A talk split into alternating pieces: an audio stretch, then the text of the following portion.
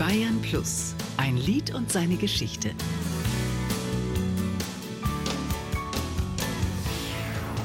Ich wünsch dir die Hölle auf Erden, wenn du heute gehst. Christian Franke und sein größter Hit Ich wünschte die Hölle auf Erden.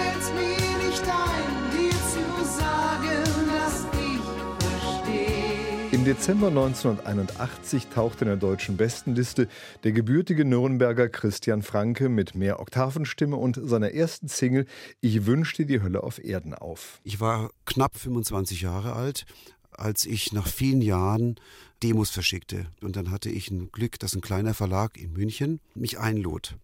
Und ich dachte, gut, was soll da rauskommen, ja? Aber im Endeffekt hatten sie dann einfach die Idee, einen Song zu machen, der so ein bisschen alt klingt wie Roy Orbison.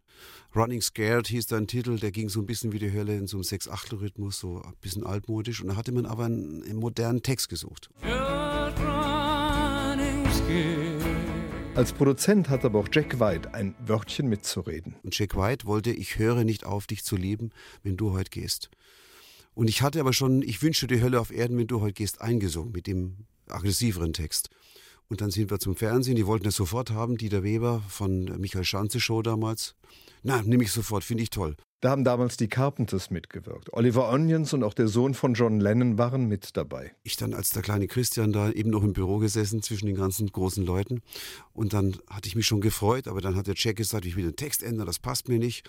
Ja, und dann hat der Dieter Weber gesagt, nee, also wenn der Text geändert wird, fliegt er aus der Sendung.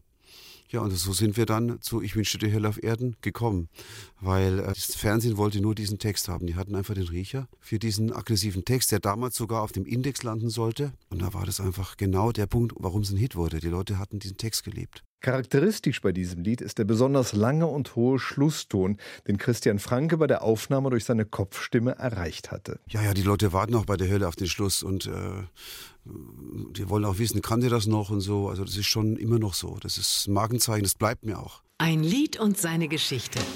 Jede Woche neu auf Bayern Plus und jederzeit als Podcast unter bayern-plus.de.